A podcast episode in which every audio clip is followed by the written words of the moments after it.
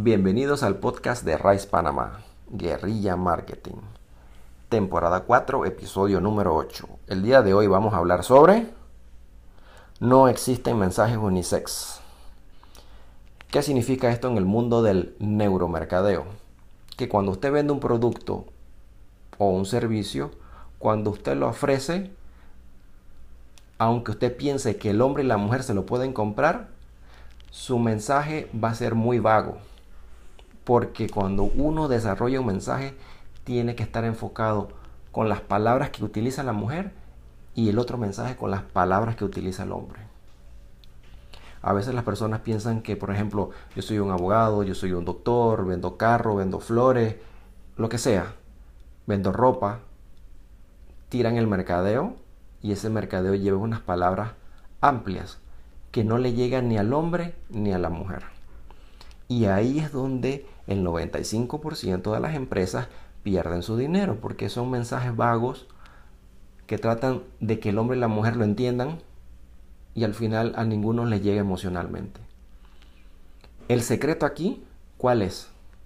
El secreto es sacar un mensaje exclusivo para que la mujer le llegue y otro mensaje exclusivo para que el hombre le llegue de ese mismo producto o servicio que usted vende. Hagamos un ejemplo.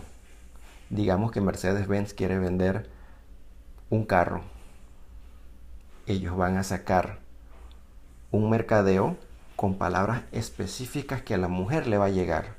Y van a decir que el carro tiene mayor espacio en el maletero, tiene más cantidad de bolsas de seguridad si tiene un choque, que es mucho más cómodo para que el niño o el bebé vaya en la parte de atrás sentado en su sillita.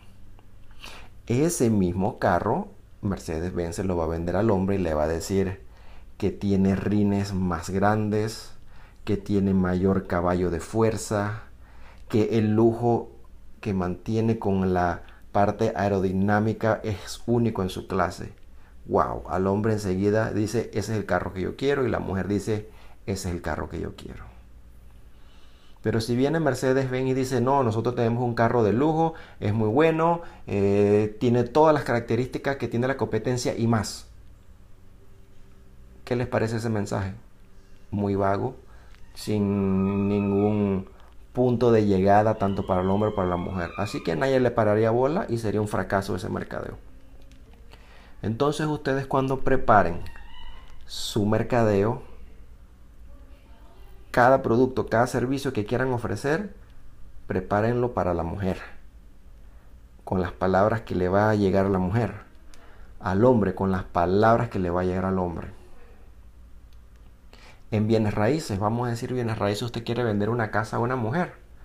Usted le habla acerca de la cocina, porque la cocina es donde la mujer prácticamente invierte muchísimo tiempo y necesita buenos espacios, necesita buena distribución, necesita más gavetas. También le vas a vender el walking closet para que ella sienta que está en una tienda de ropa y que ya va a poder acomodar sus zapatos, sus ropas, todo.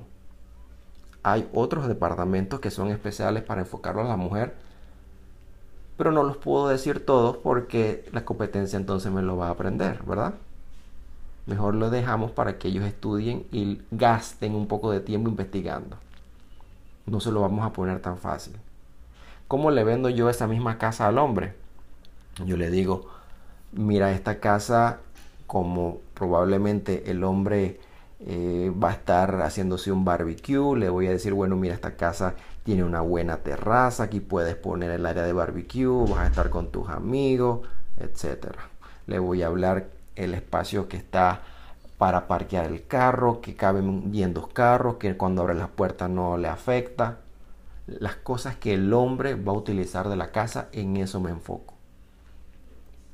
Y ahí está, la misma casa con dos puntos de vista diferentes. Pero si yo vendo la casa y digo, no, esta casa tiene sala, comedor y cocina, está en un lote de 600 metros cuadrados, en una tremenda urbanización.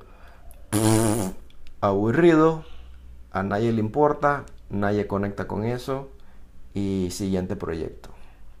Entonces, si de verdad ustedes quieren marcar la diferencia, ser mejor que su competencia, cada dólar que inviertan en mercadeo les produzca más platita. Entonces prestenle atención a este dato que les acabo de dar. No existen mensajes unisex.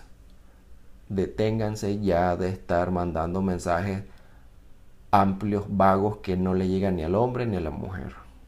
Vamos a hacer el último ejemplo. Va a vender flores. Es una empresa que vende flores, arreglos florales. Me imagino que la empresa dirá, bueno, eh, la que más compran las rosas son las mujeres. Bueno, que las flores hacen así, que el olor quede más bonita, que por aquí, que va a arreglar tu casa, no sé qué, ta, ta, ta, ta, ta, ta. Bien, le llega a la mujer. Pero ese mismo mensaje hay que cambiarlo para el hombre. Si tú quieres que el hombre vaya a comprar entonces las flores ahí, hay que decirle, con estas flores tú vas a tener una mujer más contenta, eh, mira para las fechas de cumpleaños, eh, sé diferente a los demás, sorprende con un detalle. Entonces, como ustedes pueden ver, el lugar que vende rosas, flores, etcétera, tiene que diseñar un mensaje para hombre o para la mujer. De lo contrario, el hombre no va a ver cómo comprar las rosas o las flores en ese lugar le va a funcionar en su vida. Así que si les gustó, compártanlo.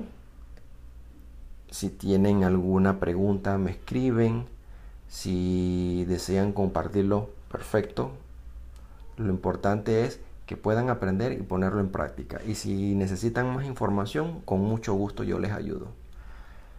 Les quiero dar un dato más a la gente que está continuamente escuchando el podcast, se quiere alimentar de esta información.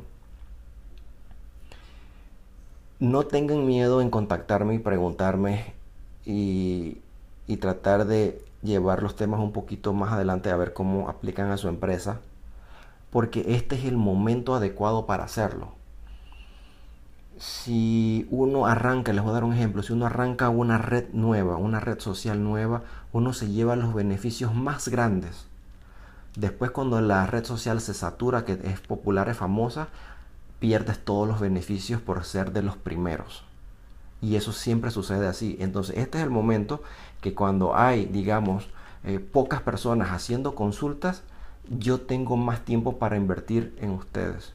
Pero si aquí en un mes, en dos meses, me hacen 100 preguntas, posiblemente nada más conteste 10 o 15. No podré contestarles a todos porque si no, entonces no podría hacer podcast.